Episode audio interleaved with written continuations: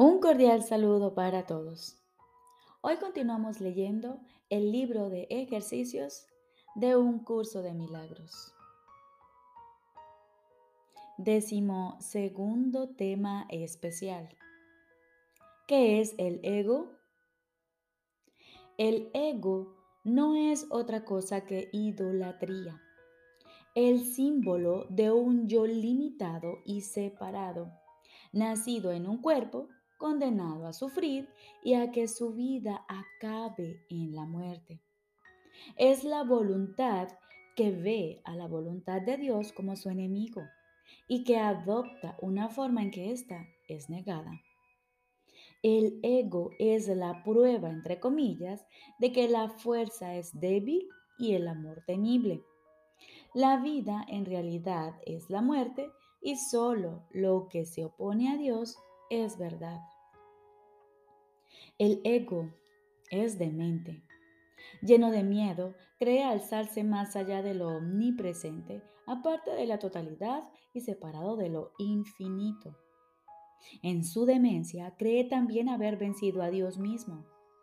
Y desde su terrible autonomía ve, entre comillas, que la voluntad de Dios ha sido destruida. Sueña con el castigo y tiembla ante las figuras de sus sueños, sus enemigos que andan tras él, queriendo asesinarlo antes de que él pueda proteger su seguridad, atacándolos primero. El Hijo de Dios no tiene ego. ¿Qué puede saber él de la locura o de la muerte de Dios cuando mora en él? ¿Qué puede saber de penas o de sufrimientos cuando vive en una dicha eterna? ¿Qué puedes saber del miedo o del castigo? ¿Del pecado o de la culpabilidad? ¿Del odio o del ataque? Cuando lo único que le rodea es paz eterna por siempre, imperturbable y libre de todo conflicto, en la tranquilidad y silencio más profundos? Conocer la realidad significa no ver al ego ni a sus pensamientos, sus obras o actos, sus leyes o creencias, sus sueños o esperanzas, así como tampoco los planes que tiene para su propia salvación y el precio que hay que pagar por creer en él. Desde el punto de vista del sufrimiento, el precio que hay que pagar por tener fe en Él es tan inmenso que la ofrenda que se hace a diario en su tenebroso santuario es la crucifixión del Hijo de Dios. Y la sangre no puede sino correr ante el altar donde sus enfermizos seguidores se preparan para morir.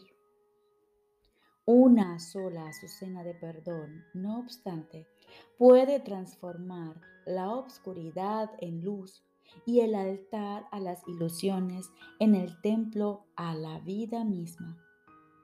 Y la paz se les restituirá para siempre a las santas mentes que Dios creó como su Hijo, su morada, su dicha y su amor, completamente suyas y completamente unidas a Él.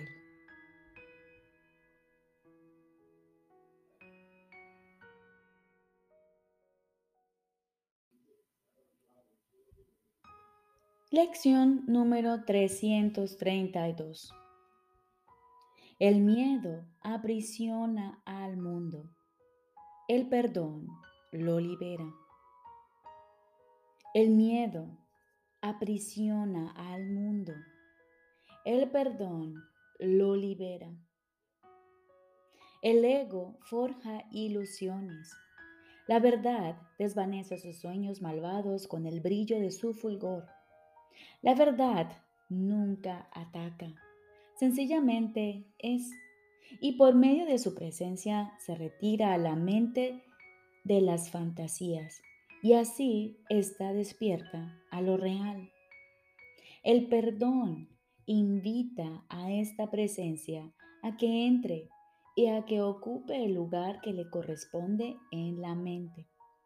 Sin el perdón, La mente se encuentra encadenada, creyendo en su propia futilidad. Mas con el perdón, la luz brilla a través del sueño de tinieblas, ofreciéndole esperanzas y proporcionándole los medios para que tome conciencia de la libertad que es su herencia. Hoy no queremos volver a aprisionar al mundo. El miedo lo mantiene aprisionado, mas tu amor nos ha proporcionado los medios para liberarlo. Padre, queremos liberarlo ahora, pues cuando ofrecemos libertad, se nos concede a nosotros y no queremos seguir presos cuando tú nos ofreces la libertad.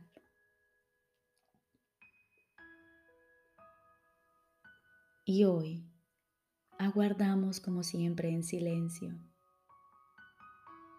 Aquietamos nuestros pensamientos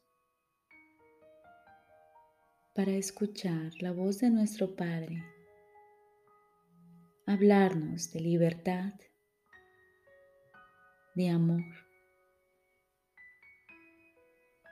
Estoy seguro de que Él te hablará y de que tú le oirás.